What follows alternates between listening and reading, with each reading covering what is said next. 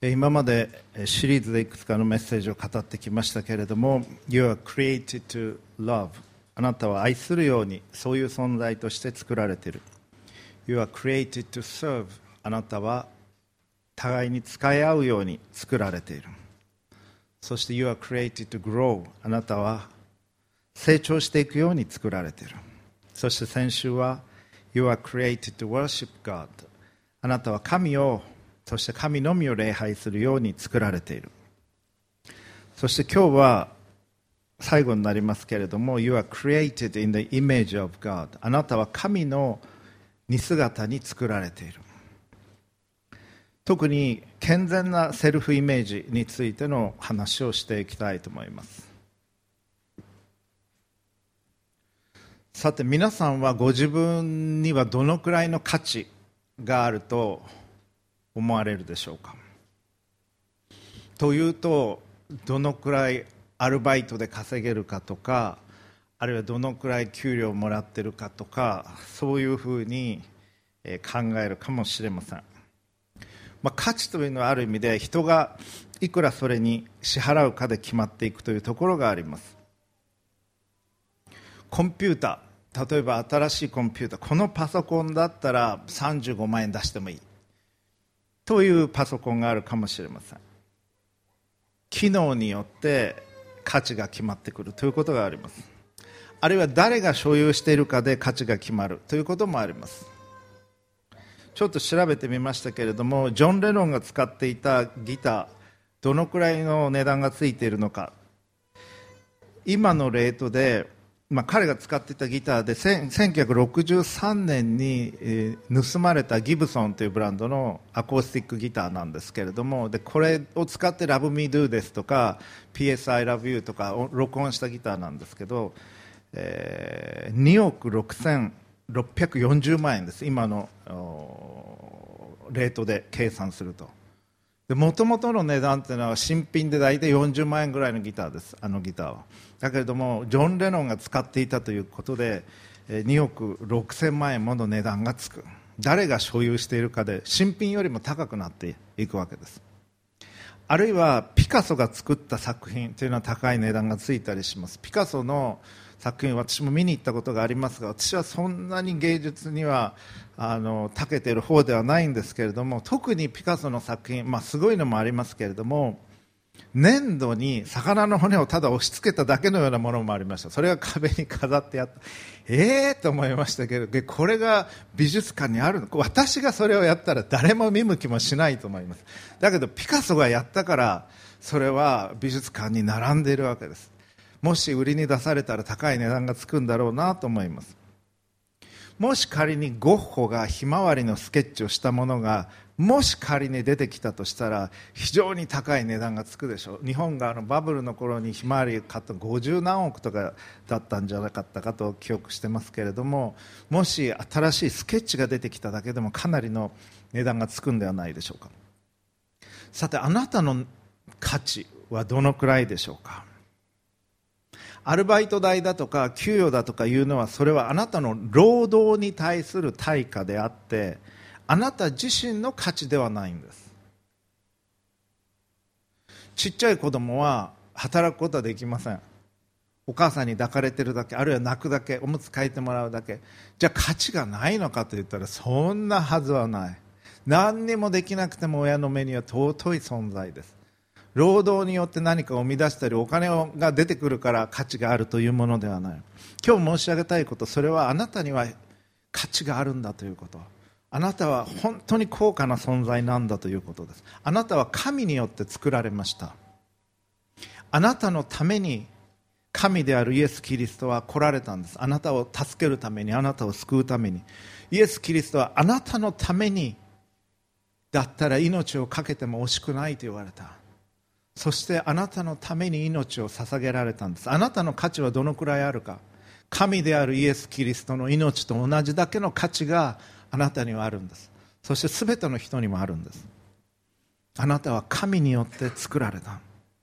そしてそれを覚えるということが健全なセルフイメージのためには必要なんです。今日の聖書箇所創世記の第1章26節7節お読みしていきます。プロジェクターに出ますのでご参照ください。天地創造の箇所です。神は仰せられた。さあ人を作ろう。我々の形として我々に似せて彼らが海の魚空の鳥家畜地のすべてのもの地を這うすべてのものを支配するように。神は人をご自身の形として創造された。神の形として彼を創造し男と女とに彼らを創造された。神は霊ですから神はスピリット従って目に見えることことはできません。でもそれが目に見えるような形で神に似せた私たちは神ではないですけれども被造物ですけれども神に似せた性質を持った存在として作られたんです。あなたは神のイメージに作られている。だから美しいものを見ると美しいと感じるし素敵な光景を見ると素敵だなと思う。美味しいものを食べると美味しいなと思う。汚いものを見るとあ汚いなと思いますし何でもいいわけではないんです。あなたを愛するように作られているというふうに言いました。あなたは人を愛するときに最も素晴らしいあなたになっていきます。最も神に似た存在になっていきます。神は愛なりと語ります聖書は。神は愛以外の動機で何もなさいません。あなたは人を愛する時最も美しい神に似た存在になっていくんです。私たちは神のイメージに作られています。そして私たちはそしてあなたはとても高価な存在なんです。それを覚えつつ健全なセルフイメージを持っていただきたいと思います。いろんな意味で本当に成功している人というのは飾らない人が多いです。自信があるから。リラックスしてます。自分に自信があるので。で他の人の真似事をしないです。そして自分自身を受け入れてる。セルフイメージというのはいろんなことに関係が出てきます。例えば自分がどういうふうに立ち振る舞うか。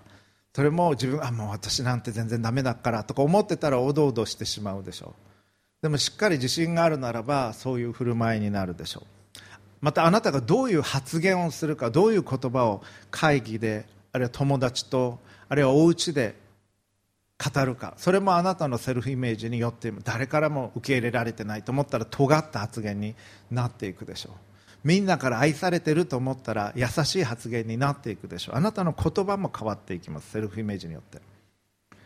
そしてあなたがどういう場面であっても一人でいても友達といても大勢の中にいても電車にいても映画館にいてもどういうふうに感じるか。それもセルフイメージから影響を受けてます。あるいはどういう服を着るかというのもセルフイメージから影響を受けて受けてます。あこんな服着たらもう変だとか言われるんじゃないだろうか。私には似合ってないなんて思うかもしれませんしそういうこと全然気にしないかもしれません。またセルフイメージは人生のゴールにも影響を与えます。絶対俺にはこんなこと無理と思ってる人はそんなゴールを初めから持たないでしょう。あなたが選ぶ仕事もセルフイメージと重なっています。またあなたが神様ってどういう人なんだろうと思う時もあなたのセルフイメージがその神理解にかぶさっています。怒りの神として見てるのか愛の神として見てるのか自分のセルフイメージと実は関係が深いんです。じゃあ次はお願いします。セルフイメージが低い人の特徴。今日いくつかのスライド普段より多めに用意しています。セルフイメージが低い人の特徴。第1番目は気持ちが落ち込んだり疲れたりします。そしてエネルギー切れになっていきます。何にもやる気が起こない起こらない。セルフイメージが低い場合もうどうせ私なんか何やったって関係ないしもう今日はいいもうじっと引きこもってよというふうに思うかもしれません。気持ちが落ち込んですぐに疲れてしまいエネルギー切れになっていきます。あるいは2番目。褒められても受け止められない。あ今日素敵な服着てらっしゃいますね。いやもうこれ古いんですよ。とか言うわけですね。美味しい食事を作ってくださってありがとうございましたって。言ってまあもうお肉は冷えてたし他のお惣菜買ってきたものなんです。アイスクリームは溶けかけてたしもうケーキはへこんでてごめんなさい。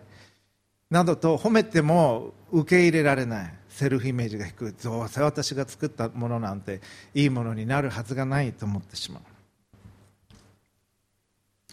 そしてまたセルフイメージが低い人の特徴は他の人のようになりたいシンドロームがあります。あの人が持ってるようなカバンが欲しい。あの人が持ってるようなブランドの服が欲しい。でお金を持ってることでちゃんとしてるっていうふうに思われるんじゃないだろうか。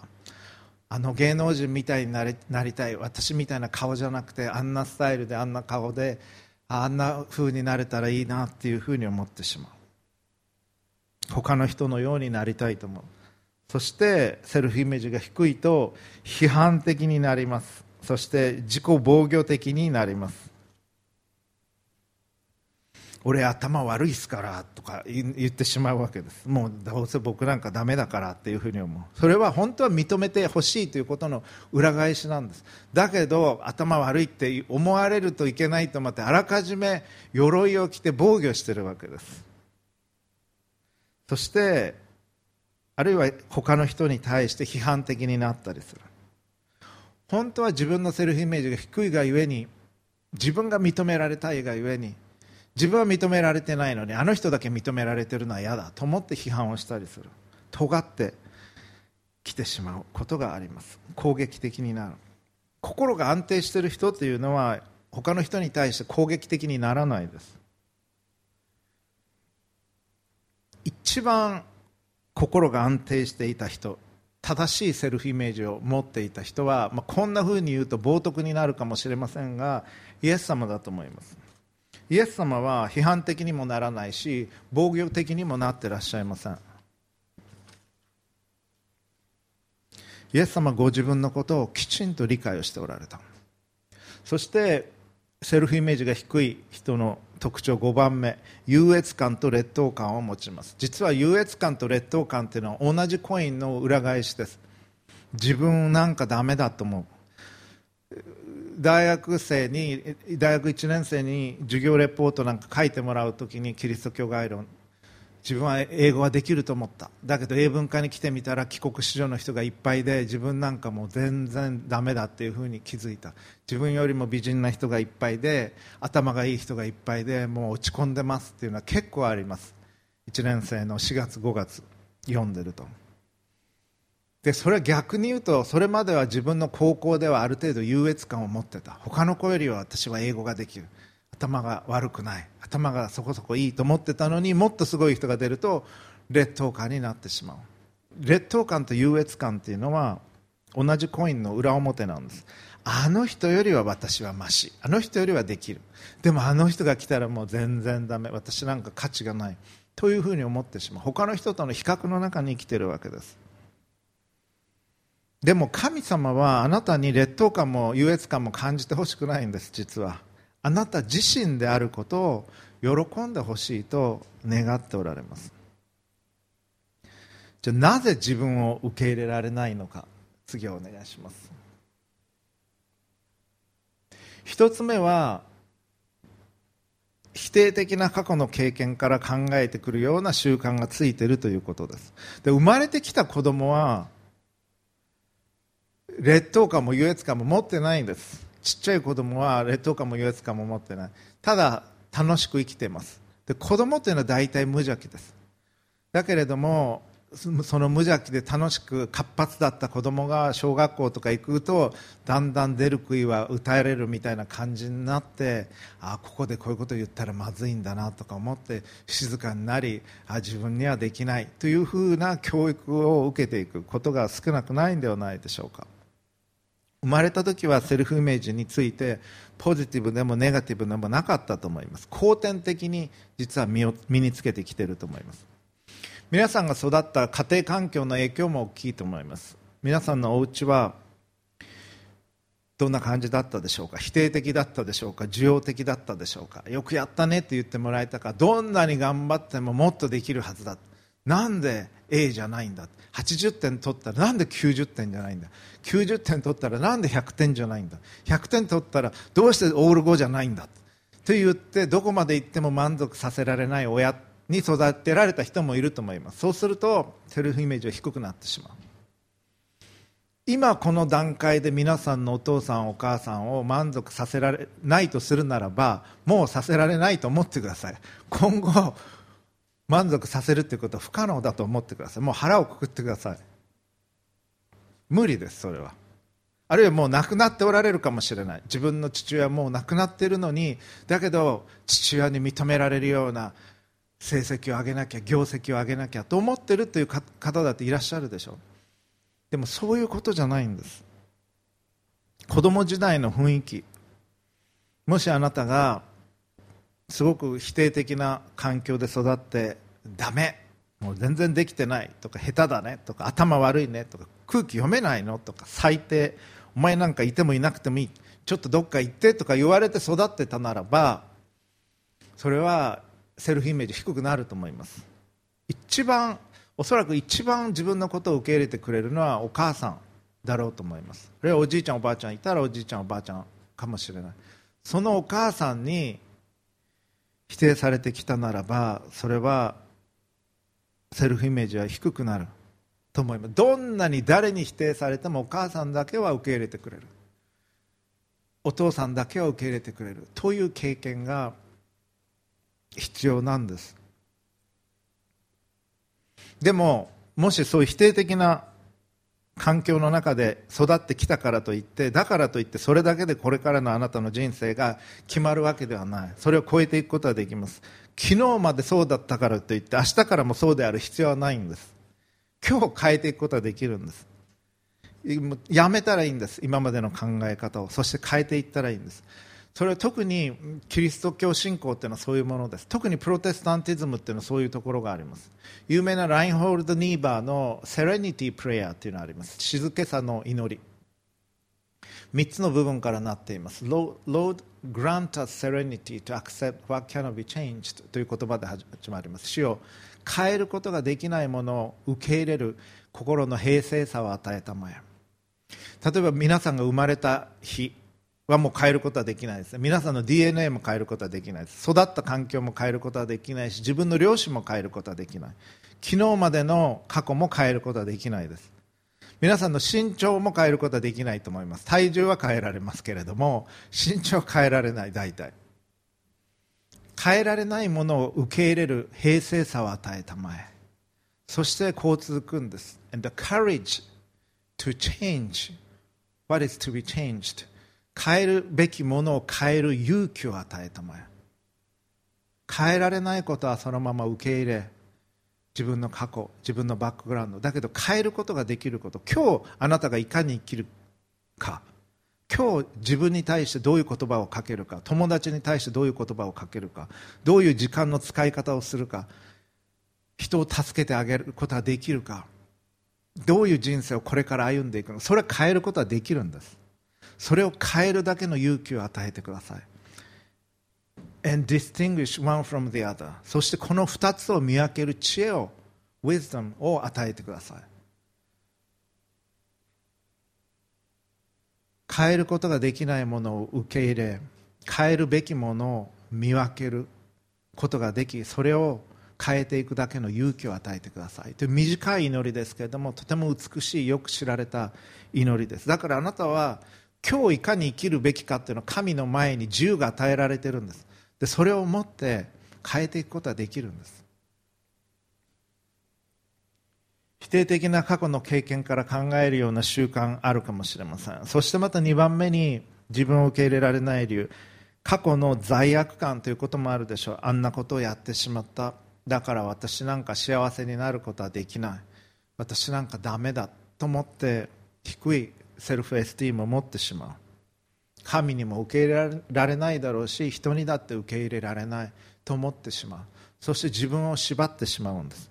そして自分だって自分のことが受け入れられない。こんな私なんか最低というふうに思ってしまう。しかし神はそう思っておられないんです。後でお話をしていきます。そして3番目に自分を受け入れられない場合何が起こってるか。False humility というふうに言いますけれども偽の謙虚さというのがあります。ああもう私なんか全然ダメです。全然何もできないしと思うのが謙虚さなんじゃないかというふうに思ってしまう場合がある。自分に価値があるなんて思うのは罪なんじゃないかというふうに思ってしまう。クリスチャンでもこういう人たちは結構います。自分に何とかができるとか自分には価値があると思ったらそんなのは罪なんじゃないか罪じゃないんです。神が作られたんです。あなたのこと素晴らしい存在として。それを認めていくんですそして成長していく。そして足らないところももちろん見ていく。否定するのではなくて。罪が示される時にその罪を悔い改めていくんです。今日も悔い改めのお祈りを罪の告白のお祈りをする時を持ちました。その罪を認め神の前に告白しそれポケットに入っているゴミのようなものです。それは捨てるんです。神の前に差し出す。そしてきれいなポケットできれいな心で1週間を歩み始めていく。罪もありますあなたのうちには。弱さもあります。ご存知の通りです。しかし神はあなたのイメージあなたを神のイメージに作られたんです。イエス様教えられました。聖書の中で一番大切な戒め。それは心を尽くし精神を尽くし思いを尽くしてあなたの神である主を愛する。そして自分を愛するように隣人を愛する。ここで言われているのは自分を愛するんです。ように隣人を愛するんです。自分を愛する代わりに隣人を愛するんじゃないんです。自分を愛し自分を受け入れそしてそれと同じように隣人を愛していくんです。世界で最も謙虚だった方は当然イエス様です。イエス様ご自分のことをどう言われているかいくつか例を引いてみましょう。イエス様は自分を低めることはされませんでした。謙虚な方でした。弟子たちに仕えられました。私たちに人に仕えるために来られた。だけどイエス様はご自分は無価値だだったなどとは言われていません。イエス様ご自分は神であるということを知っておられた。神である私がここに下ってきた。それほどあなた方には価値があるんだというふうに教えられたんです。イエス様は弟子たちの足を最後の晩餐の席で現れた時にこう語られています。ヨハネ13の13、14あなた方は私を先生とも主とも呼んでいます。あなた方がそういうのは良い。私はそのようなものだからです。はっきりそのことを認めておられます。それで主であり死であるこの私があなた方の足を洗ったのですからあなた方もまた互いに足を洗うべきです。もう私なんてもう昔ですからっていうはイエス様言われないんです。イエス様は真理をいつも語られますから。またイエス様ヨハネ14の6私が道であり真理であり命なのです。私を通してでなければ誰一人父の身元に来ることはありません。私が真理だと語られるんです。道であり命だと語られる。なぜかそれが真実だからです。イエス様はご自身を不当に低められることはされませんでした。またイエス様ヨハネ10の11私は良い牧者ですと語っています。え、もう全然良くないです。私なんてとは言われない。私は良い牧者です。良い牧者は羊のために命を捨てますと言われる。イエス様は真理を語りご自身がどういう方であるかを語りそれをはっきりと言明しておられる。マタイ11の29イエス様はこう語っておられる。私は心優しくへり下っているからあなた方も私のくびきを追って私から学びなさい。そうすれば魂に安らぎがきます。誰でも疲れ重荷を負ってロークしている者は私のもとに来なさいと言われたあの箇所です。私は優しくへり下っているというふうに語られました。ご自分のことをはっきり真実として語っておられる。イエス様から学ぶ時にあなたの魂に安らぎが来るんです。人によってはもう自分が謙虚だと思ってそのことを誇りにしている人がいたりするわけですけどもみんな認められたいと思ってる。でもそれをどう受け止めていいかわからない。そしてセルフイメージを低く低く低く低くしてしまってる。また自分を受け入れられない。第4番目の理由。それは他の人と比べるんです。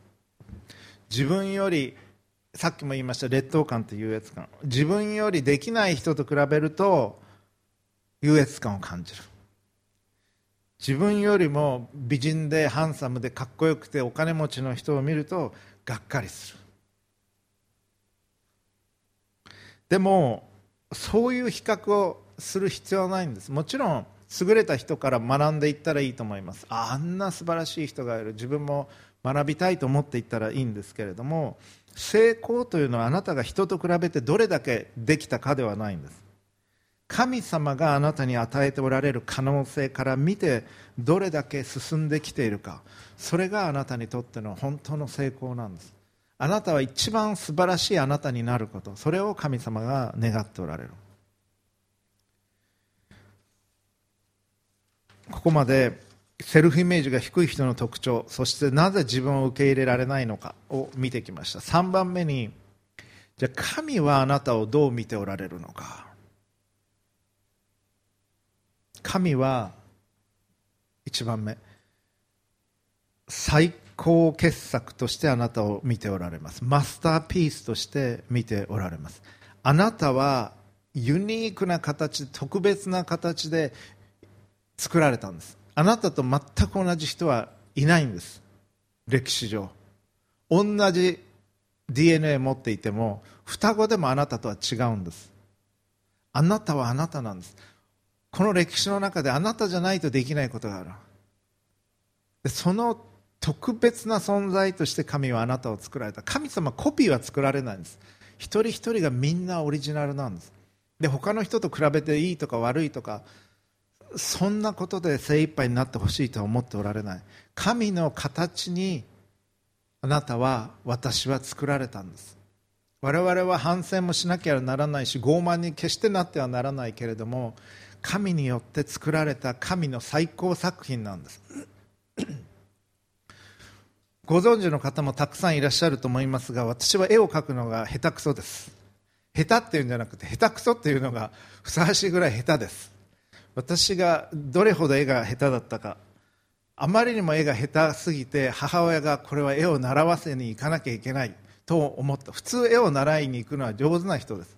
私が下手で絵を習いに行ったってもう一人知ってますけれども私の人生の中で私とその人だけでその人私たちの教会にいますけれどもあの本当に絵が下手くそであの図工の時間小学校の図工の時間は苦痛でした。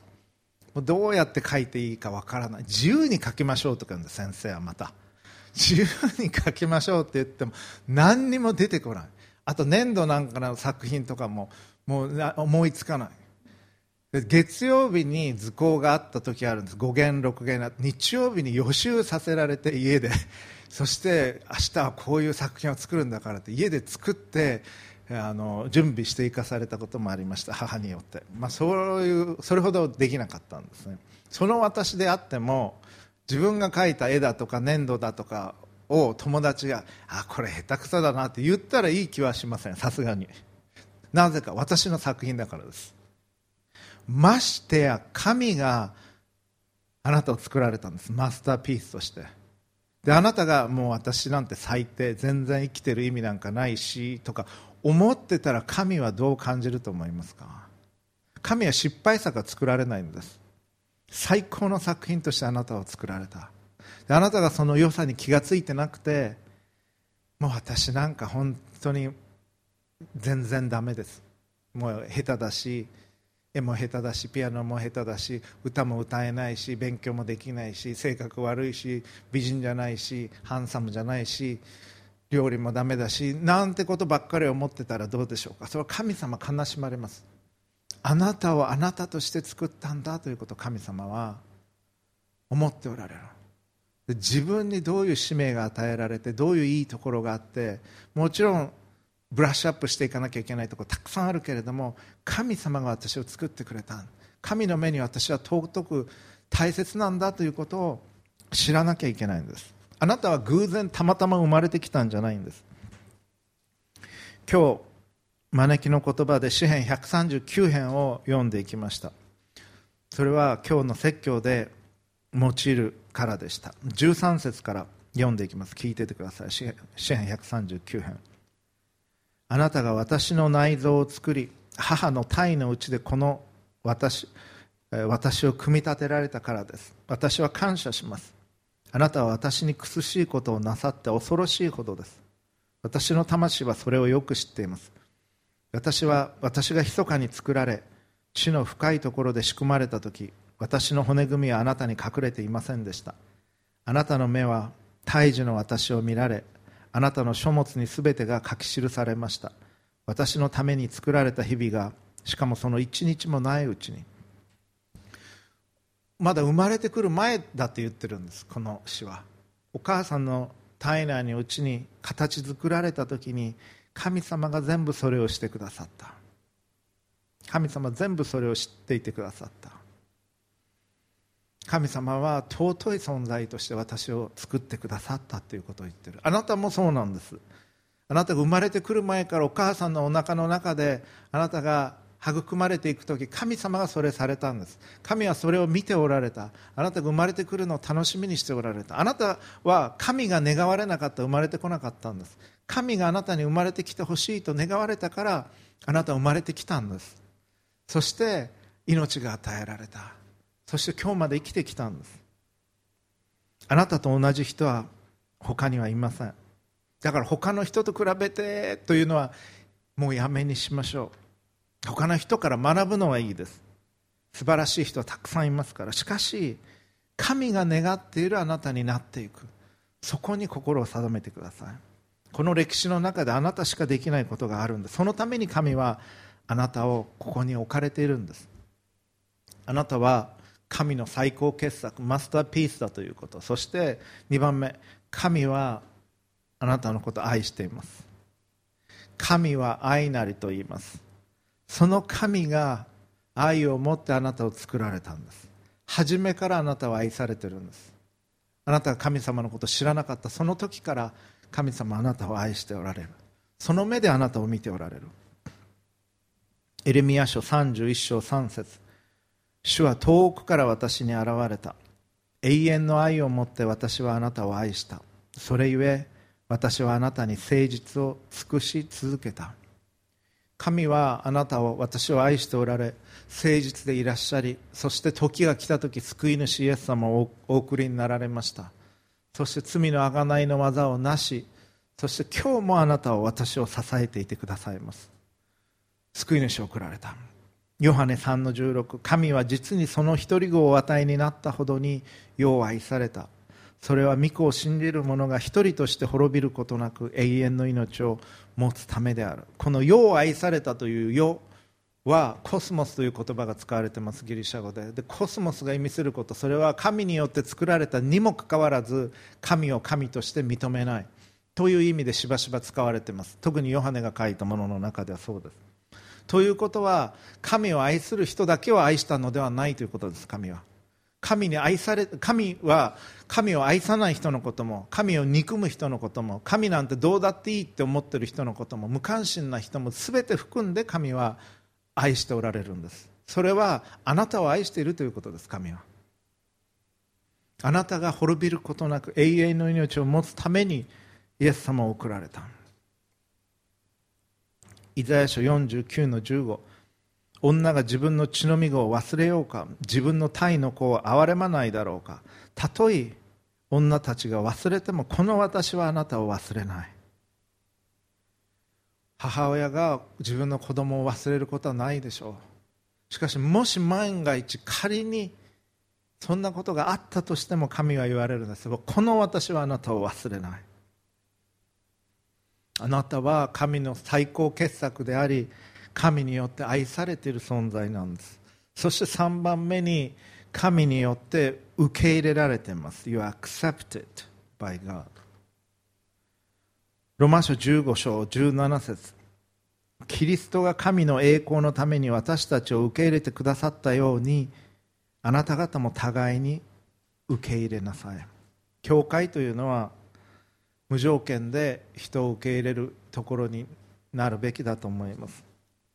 神はあなたを受け入れてくださってるんですすでに。だから互いを受け入れなさいという。じゃあ何をやっても神様はそれでいいっていうふうに言われるのか。何をやってもいいのか。そうではありません。需要と承認というのは違うんです。アクセプタンスというのとアプローバルというのは違うんです。アクセプタンスというのはそのままで受け入れること。アプローバルというのはそれでいいよっていうふうに承認することです。例えばどういうことか。自分の家族が息子が娘が犯罪を犯しても子供は子供として愛し受け入れるでしょう。でもその犯罪を認めるわけではない。とんでもないことをした。ということを思う。だけど子供としてその子を愛し受け入れる。それは重要です。でも承認ではない。アプローバルではない。神は私たちがいい人になったら受け入れてくださるわけではない。神はあなたのことを今あるがままですでに受け入れてくださっています。今もうすでにあなたは愛されてます。神によって。しかし愛するがゆえに神は今のままでいいよと言われないんです。あなたの人生が美しいものになるように清いものになるようにあなたが良くなるようにあなたが成長していくことができるように神は導かれます。もうすでに愛してるんです。もうすでに受け入れられてるんです。だけれどもあなたが成長していかれるように本来あるべきあなたになることができるように神はあなたにある場合には試練を与えられるでしょう。ある場合にはチャレンジを与えられるでしょう。ある場合には困難さを許されるかもしれない。本来あるべきあなたになることができるように。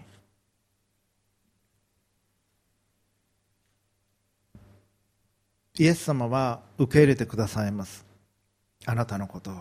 ヨハネ6の37聞いててください。父が私にお与えになるものは皆私のところに来ます。あなたが今ここにいるということ礼拝にいるということあるいはこのメッセージを聞いているということそれは父が御父がイエス様に与えようとしてあなたをイエス様のもとへ導いておられるからでしょう。父が私にお与えになるものは皆私のところに来ます。そして私のところに来るものを私は決して捨てません。私のところに来るものを私は決して捨てません。イエス様のもとにあなたが来たいと思うならばどれほど汚れた状態であっても壊れた状態であってもダメな状態であってもイエス様は決してあなたのことを拒否されない。そして捨てることはないんです。そしてあなたのことを受け入れられます。あなたのことを守ろうとします。支えようとします。神様はあなたがちゃんとしたら受け入れてあげます。とは言われないんです。問題があるままで来なさい。そう言われるんです。恐れもダメなところも多くの必要もあるがままで来なさい。そしてあなたの重荷をここに置きなさい。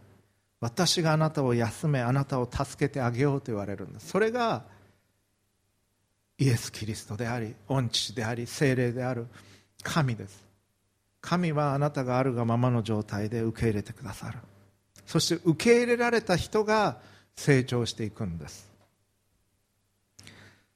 そして神はどういうふうにあなたを見ているか。神の子供として見ておられます。ヨハネ1の12しかしこの方を受け入れた人々すなわちその名を信じた人々には神の子供とされる特権を与えになった。神の家族の一員として見てくださるんです。すべての人は神によって作られました。しかしすべての人は神との関係があるわけではない。どういうことか。親子でありながらもう20年も口を聞いてないというケースがあります。血がつながった親子でありながら全く口も聞かないしあるいは憎しみ合ってる。あるいは無関心という場合もあります。親子でありながら親子関係がない状態です。同じように神によって作られた私たちは皆神の子供なんです。だけれど神との親子関係がない。それを持つことができるようにイエス様来られたんです。神がどれほどあなたのことを愛しておられるかあなたのことを受け入れておられるか大切だと思っているかそれを分からせるためにイエス様来られました。そして私たちが犯してきた全ての罪を身代わりに背負って十字架につかれたんです。神はあなたが神のもとに帰ってきてその愛のうちにいるようにと願っておられます。そして成長していくようにと願っておられる。親は自分の子供には良い教育を与えたいと思います。素晴らしくなっていってほしいと思います。同じように神は子供であるあなたを受け入れあなたが自分のもとにおり愛のもとにおりそして成長していってほしいと願っておられるんです。では最後に健全なセルフイメージを持つためにはどうしたらいいのか。まず第一番目に神が見ておられるように自分を見てください。どう周りに思われているかを最初に考えるのではなくて神がどう見ておられるかというのを考えてください。どうしてか。私も思春期っていうのはどう見られているかっていうのはすごく気になる時期です。高校生大学生の頃っていうのはそうだと思います。私もそうでした。だけど私ある時もう人にどう思われてるかっていうの気にしないようにしようというふうに決めました。人からどう思われるかによって自分の人生の方向性を決めていくっていうのは、うん、賢いことだと思われなかったからです。プラスみんな自分がどう思われてるか気にしてます。ということはあの人ああだよねとかこの人だめとかあの人すごいねとか言ってはいるんだけれど、まあ、ざっくり言うと9割は自分がどう見られてるか気にして残りの1割で他の人のことああだこうだ言うんですけど言ってるほどには気にしてない。ということに気づきました。みんな自分がどう見られてるかで精一杯。でそんなのにそんなことなのに自分がどう見られてるかだけで縛られてはいきたくないというふうに思ったんです。ですから人はあなたが思っているほどにはあなたのこと実は気にしてない。なんだかんだ言うかもしれませんけれども。そういうことが多いです。むしろ神があなたをどう見ておられるかに集中していただきたいんです。あなたは神の似姿に作られました。あなたは神のマスターピース最高傑作として作られた。他にはない存在なんです。ユニークな存在なんです。あなたと同じ人は一人もいないんです。だから他の人のようになろうとはしないでください。そしてあなたは神に愛されてます。あなたが気づいてようといまいと。そしてあなたは神に受け入れられています。そしてあなたは神の子として見ておられるんです。家族として見ておられる。やんちゃすることもあるかもしれない。失敗することもあるかもしれない。それでも愛しておられ受け入れてくださっている。そしてあなたに成長してほしいと思っておられる。神はあなたのことを全く本当にしょうがないやつだななんていうふうには見ておられないんです。あなたあるいはそう思ってるかもしれません。神様に自分はこんなふうに思われてるんじゃないかと思うかもしれないけれどもそうではない。神は本当に大切な存在としてあなたのことを見神は悪意を持って人を見ることはされないんです。誰のことであっても。あなたのこともどうやったらもっと助けてあげられるか。どうやったらもっと愛が分かるか？どうやったらもっと愛する人になれるか？どうやったら本当に神が願っておられるあなたになれるか？という目で見ておられるんです。あなたを息子として娘として見ておられる。大切な存在として見ておられる。それを知ってください。それを持って自分を見てください。でも決して傲慢になることなくこんなものを天の父は愛していてくださる。こんな私を愛していてくださる。もったいないことだなと思って自分のことを見てください。そして2番目。悔い改めるんです。神の前に示される罪があるでしょう。失敗をするから。その時に神様の前に罪を告白してください。自分の両親が痛む時心の両親が痛む時にすぐ神様に罪を告白していく。隠さないことです。罪を認めることです。正直に告白することです。隠すとどうなるか。隠すと罪を隠すとかけて台所の付近と解きます。その心は何か。台所の付近お掃除したりしますね。テーブル拭いたりして。それギュッてやったまま流しの下にそのまま置いてたらどうなります？もう嫌な匂いになりますね。汚いままになりますね。だから付近で拭いたら洗って洗剤で洗って漂白して太陽の光に干すんです。それが必要です。同じように罪を犯した時に神様のもとに行かず隠していくと心の中で悪臭を放つようになります。神の前にきれいにしていただいて神の光の前にさらしていくんです自分を。その時にあなたの心の良心はクリアになっていきます。第一ヨハネ1の9もし私たちが自分の罪を言い表すなら神は真実で正しい方ですからその罪を許し全ての悪から私たちを清めてくださいます。罪を犯す時にその罪を神の前に告白し悔い改め新しく歩み始めるんです。その都度その都度悔い改めながら進んでいくんです。そして3番目健全なセルフイメージを持つためには神の計画を受け取ってください。あなたの人生に願っておられる神の計画があります。あなたは偶然に生まれてきたのではないからです。自分の思いではなく神が何を願っておられるのかそれが自分の人生の方向性になっていくときに神と共に歩むようになります。神様あなたが願っていることを人生の中でさせてください。そう願っていくときに実は一番素晴らしいあなたになっていきます。どうしてか。それに沿ってあなたは作られているからです。あなたの過去も過去の経験もきっとそうだと思います。神が願っておられるようにあなたは作られそういうあなたの性格だとか能力だとかそういうのも備わっているはずです。ですからあこのために自分は作られてたんだなというのが分かる。その時に自分を受け入れ自分らしい自分になっていくことができるようになるんです。でも神様の計画に従うなんて言ったらなんか苦しい人生になるんじゃないだろうかってきっと思うと思います。思わないでしょうか。だから神様の言うことはあんまり聞きたくない。日曜日だけ礼拝に来てあとは1週間自分の生きたいように来てで、まあ、罪は適当に告白して許しを受け取って愛を受け取って恵みを受け取ってで、まあ、自分の人生生きていきますと思ってる人いるでしょ。でもね私の経験から言うと神様の方が神の計画の方がいいんです実は。であなた自身もハッピーになれます。いやでも神様に従いますって言ってなんかアフリカに宣教師として送り出されるんじゃないだろうかとかそんなことを思っている人もいるかもしれません。あなたに合わないことは神様させられないです。あなたに全然無理全然性格的にも合ってないし能力的にも適正ないようなことを愛である神がされるはずはないんです。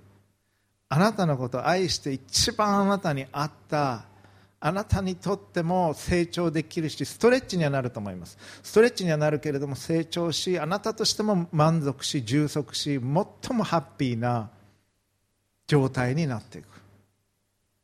です。私の今までの経験から言うとそうです。だからもうこれだけは神様に任せられないと思ってるものをね話すんです。神様あなたの計画とりあえず教えてください。でよかったらやります。じゃあダメなんです。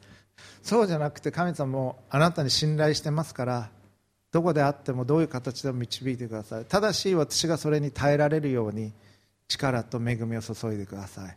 あなたが願っておられる最高の私になることができますように。という方向が必要なんですね。これちょっとずつちょっとずつ信頼関係が増していって神様とのそういう方向に行けると思います。最初からまず第一歩はまず第一歩はイエス・キリストの救いを受け取る。イエス様に信頼しイエス様の救いを受け取るということです。そして一緒にイエス様と歩み出すというところ。そしてその中でイエス様が常に良きものをくださるっていうのは分かってきます。イエス様の許しを受け取る。イエス様の愛を恵みを受け取る。でこの方は本当に良いものしかお与えにならない。この方は本当に愛そのものである。真理そのものであるというのを分かってくるとちょっとずつちょっとずつ信頼し自分を明け渡していくことができるようになるんです。まずはイエス様の救いを受け取るところから始めていきましょう。そして神の少なくとも神様計画を示してください。私がそれに従うことができますようにというお祈りをしてみてください。そして4番目。それ自分に欠けている徳バーチューズを考える。決して傲慢になることがないように。どんなに成功したとしてもどんなに成長したとしても決して傲慢になることなくどんなに人から褒められても褒められたらそれ受け取ったらいいんですけどずっとそこにとあのそこにとどまらないように、えー、それはある人はねこういう言い方しました。褒められるというのはチューインガムのようなものだちょっと噛んでそれでもう捨てなさいというふうに言ってました。だから褒められたらそうだなと思ったらそれ受け取ったらいいんです。だけれども足らないところもあるわけだ。他の人にないある人に私こう言われました。他の人に褒められたとしてもそれはその人にないものをあなたが持ってるから褒められてるだけであそういうことなんだなと思って受け止めなさい。そして自分に欠けてるものをしっかり見て成長していきなさいというふうに言われました。でそれはそうだなと思います。決して傲慢になることがないように相手を自分より優れたものと考えさらに欠けているもの自分に欠けているものを見成長していくということです。そして5番目最後の最後ですけれども人に奉仕する人生を生きる。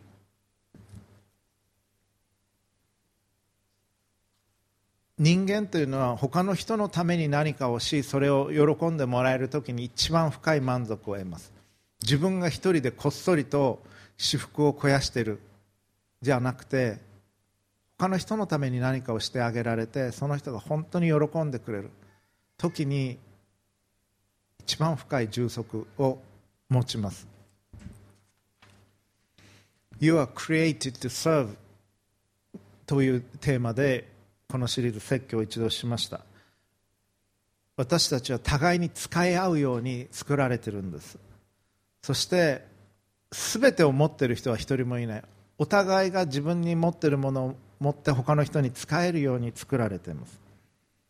で神が願っておられることをしている時にこれ神の願いと同じラインに今自分の人生はあると思う時に満足します。で神は必ずそれを他の人に使えるように自分を愛するように隣人を愛するようにそのために用いられます。自分でやって楽しいだけじゃなくて他の人にお仕えする。そのためにどのくらいの時間を使ってるだろうか。1週間のうち。1円にもならない。お金にはならないんだけれど他の人に使えるために自分はどのくらいの時間を用いてるだろうか。奉仕してるだろうか。ということを考えてみてください。教会の奉仕でなくてもいい。それ以外のところでもいい。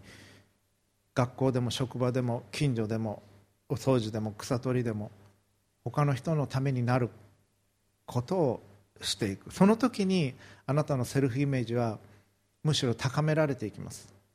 自分は自分のためだけに生きてるんじゃない。自分は自分を愛するように隣人を愛しそれ神が願っておられること。自分の持っているものを用いて神が願っておられるように隣人を愛す生き方をしているというのが分かるときに自分のセルフイメージも高められていきます。まずは教会の奉仕で始められていかれたらいいでしょう。教会っていうのは全部奉仕で成り立っています。実は、えー、お金をもらって何かをするというのはないので、えー、私たちの教会は牧師もそうです。みんな奉仕で100%奉仕で成り立成り立っています。ですからそれは神様に仕えるように互いに仕えていくということなんです。今日はあなたは神の似姿に作られている健全なセルフイメージのためにというテーマでお話をしてまいりました。今日はかなり多くのことを話してまいりました。特に大きい3番目神はあなたをどう見ておられるかそのことを覚えそして健全なセルフイメージを持っていっていただきたいと思います。復習しておきますと神はあなたを神の最高傑作として見ておられる。神はあなたのことを愛しておられる。神はあなたのことを受け入れておられる。神はあなたのことを神の子供として見ておられる。ですから健全なセルフイメージを持つために神が見ておられるように自分を見てください。そして悔い改めながら歩んでいく。神の計画を受け取っていく。自分に欠けている徳を考え人に奉仕する生き方をしていただきたいと思います。お祈りをいたしましょう。父なる神様尊いお名前をあがめます。あなたが私たちを愛していてくださり私たちが自らをあなたが見ておられるように見ることを望んでおられると思います。どうかあなたの豊かな愛を知り恵みを知り自分が受け取っているものを知りあなたをお愛しし自分を愛するように隣人を愛していくことができますように。そしてあなたが願っておられるような人生をどうか歩ませてください。あなたに信頼しあなたの愛に信頼しあなたと一つ思いで本当にあなたと重なって生きていくことができますように助けてください。このメッセージを聞いておられる方々今日集まられた方々が主よあなたからの思いを受け取りあなたと一つ思いになって今日の日をそしてこの週を歩んでいくことができますように救い主主イエスキリストのお名前によって祈ります。アーメン。